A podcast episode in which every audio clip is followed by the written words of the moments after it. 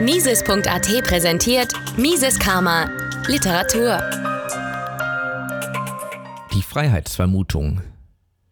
Ein Auszug aus Der indische Seiltrick und die soziale Gerechtigkeit von Anthony Duyessey. Im Original erschien 2015, in der deutschen Übersetzung von Burkhard Sievert im Jahr 2021.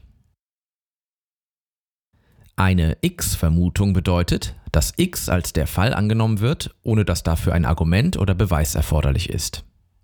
Die Last ihrer Widerlegung liegt bei demjenigen, der die Vermutung anzweifelt. Die Freiheitsvermutung bedeutet, dass eine Person als frei angesehen wird, jede realisierbare Handlung auszuführen, ohne nachweisen zu müssen, dass es keinen hinreichenden Grund dafür gibt, dass sie die Handlung nicht ausführen sollte. Die Nachweislast eines hinreichenden Grundes gegen die Handlung oder gegen diese bestimmte Person, die die Handlung ausführt, liegt beim Widerspruchsführer. Letzterer ist typischerweise die politische Autorität oder bei juristischen Streitigkeiten der Kläger. Aber es kann jeder sein, der Zugang zu öffentlicher Regelsetzung und Verwaltung hat. Ein hinreichender Grund kann in einer geeigneten Regel bestehen, die die Handlung verbietet, oder in einer hinreichenden Wahrscheinlichkeit, dass die Handlung, wenn sie begangen wird, eine oder mehrere Personen erheblich schaden würde. Konventionen, Gewohnheiten und Gesetze bilden das Regelsystem, das soziales Verhalten lenken soll. Ein Regelsystem, das in Form von Verboten läuft, begünstigt die Freiheitsvermutung. Alles, was nicht ausdrücklich verboten ist, ist vermutlich frei. Ein Regelsystem, das in Form von Erlaubnissen funktioniert, wie zum Beispiel ein verfassungsmäßig zugesicherter Katalog von Rechten, begünstigt die Vermutung der Unfreiheit. Alles, was nicht ausdrücklich erlaubt ist, ist vermutlich verboten. Doch obwohl die Natur des Regelsystems die eine oder die andere Vermutung begünstigen mag, schließt es logischerweise weder die eine noch die andere Vermutung aus.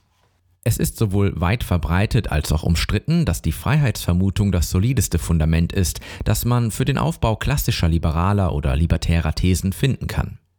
Eine scharfe Kritik an der grundlegenden Rolle der Freiheitsvermutung, die sie als eine unplausible Doktrin ablehnt, verurteilt sie vor allem mit der Begründung, dass sie unterschiedslos ist und den lebenswichtigen wie den unbedeutenden Freiheiten das gleiche Gewicht beimisst. Sie aus diesem Grund zu verurteilen, ist wie den Regenschirm mit der Begründung zu verurteilen, weil er nicht nur die Großen und Guten, sondern auch die einfachen Arbeitstiere unterschiedslos vor dem Regen schützt. Es mag einen Fall dafür geben, die Freiheiten in eine hierarchische Rangfolge von größer und kleiner einzuordnen, wie es vor allem von John Rawls und seinen Anhängern vorgenommen wurde, aber es ist kein liberales Argument, schon allein deshalb nicht, weil es jemanden mit der Entscheidungsmacht ausstatten muss, welche Freiheit größer als eine andere ist. Der andere, gewichtigere Angriff gegen die Freiheitsvermutung geht davon aus, dass sie von der Freiheitsliebe oder genauer gesagt von der Zurechnung eines Wertes an die Freiheit abhängt. Diese Abhängigkeit macht die Freiheitsvermutung doppelt angreifbar. Es kann argumentiert werden, dass die Freiheit als solche keinen Wert hat und dass diejenigen, die behaupten, sie zu bevorzugen, tatsächlich die Freiheit nicht mögen, sondern andere Werte ihrer Meinung nach mit sich bringen würde, die aber ohne Rückgriff auf die Freiheitsvermutung direkter und sicherer erreicht werden können. Es kann auch vernünftigerweise argumentiert werden, dass Freiheit zwar wertvoll sein mag, aber nicht der einzige Wert ist, den wir verfolgen. Viele glauben zu Recht oder zu Unrecht, dass andere Werte in Wirklichkeit mit der Freiheit konkurrieren, wobei mehr Freiheit zu weniger Gleichheit oder Sicherheit führt. Daher hängt die Freiheitsvermutung, weit davon entfernt ein festes Fundament zu sein, in prekärer Weise von den Kompromissen ab, die zwischen diesen wetteifernden Werten herrschen. Diese Argumentationskette ist ein Missverständnis. Die Freiheitsvermutung hängt in keiner Weise von der Freiheitsliebe ab. Sie ist ein reines Produkt der Logik und der Epistemologie, Erkenntnistheorie. Angenommen, die Meinungen sind geteilt, ob eine bestimmte Handlung frei ist oder als frei behandelt werden sollte. Der Akteur, der sie aufführen möchte, behauptet, dass sie frei ist, während die Anfechtenden behaupten, dass sie es nicht ist. Aussagen, die eine beschreibende Bedeutung haben, sind entweder verifizierbar, überprüfbar oder falsifizierbar, widerlegbar oder manchmal beides. Nehmen Sie die Behauptung, dass die Handlung nicht frei ist. Es kann unbegrenzt viele potenzielle Gründe für die Annahme dieser Auffassung geben, die meist mit der Bedeutung von Regeln und mit mutmaßlichen Schäden für verschiedene Interessen zu tun haben. Der möchtegern Akteur kann einige von ihnen falsifizieren, indem er zeigt, dass sie unbegründet oder von ungenügender Kraft sind. Aber während er einige falsifiziert, können immer andere vorgebracht werden, weil solche Gründe zahllos sind und obwohl der Akteur beliebig viele falsifizieren kann, kann er nicht alle falsifizieren. Daher kann der Akteur die Beweislast nicht tragen und es wäre logischerweise unsinnig, sie ihm aufzubürden. Der Anfechtende befindet sich jedoch in einer ganz anderen, wir können sagen asymmetrischen Position. Jeder spezifische Grund gegen die fragliche Handlung, den er für hinreichend hält, kann durch Argumente und Beweise, die sich auf diesen Grund beziehen, verifiziert werden.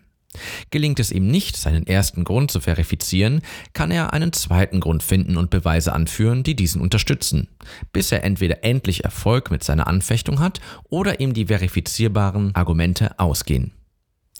Es ist nichts logisch Unsinniges oder epistemologisch Undurchführbares an der Aufgabe, seine Aussage zu verifizieren, dass die Handlung nicht frei sein sollte. Folglich kann er die Beweislast tragen. Solange es ihm nicht gelingt, sie zu erfüllen, gilt sozusagen standardmäßig die Freiheitsvermutung. Die Unschuldsvermutung und die Eigentumsvermutung sind Zwillingsschwestern der Freiheitsvermutung, da sie der gleichen Asymmetrie zwischen Verifizierung und Falsifizierung entspringen. Sie haben ein Verbrechen begangen und Ihr Rechtstitel an diesem Eigentum ist ungültig, sind nicht falsifizierbare, aber verifizierbare Aussagen, die zwar bewiesen, aber nicht widerlegt werden können. Die Unschuldsvermutung hängt nicht von den Rechten des Angeklagten ab und die Eigentumsvermutung hängt nicht an dem wirtschaftlichen Argument für die Sicherheit des Eigentümers. Wie die Freiheit verdanken sie ihren Status der Natur der Mittel, die der Verstand besitzt, um zwischen Wahrheit und Falschheit zu unterscheiden. Mises Karma, der freiheitliche Podcast. Eine Produktion von Mises.at. Hat Ihnen diese Folge gefallen? Dann teilen Sie diese Episode in den sozialen Netzwerken und hinterlassen Sie eine Bewertung auf Apple Podcasts. Um keine Folge zu verpassen, abonnieren Sie Mises Karma auf Spotify, Apple Podcasts, Deezer, Google Podcasts, Amazon Music, YouTube und überall dort, wo es Podcasts gibt. Für Anregungen, Fragen und Kritik nutzen Sie das Kontaktformular auf miseskarma.de.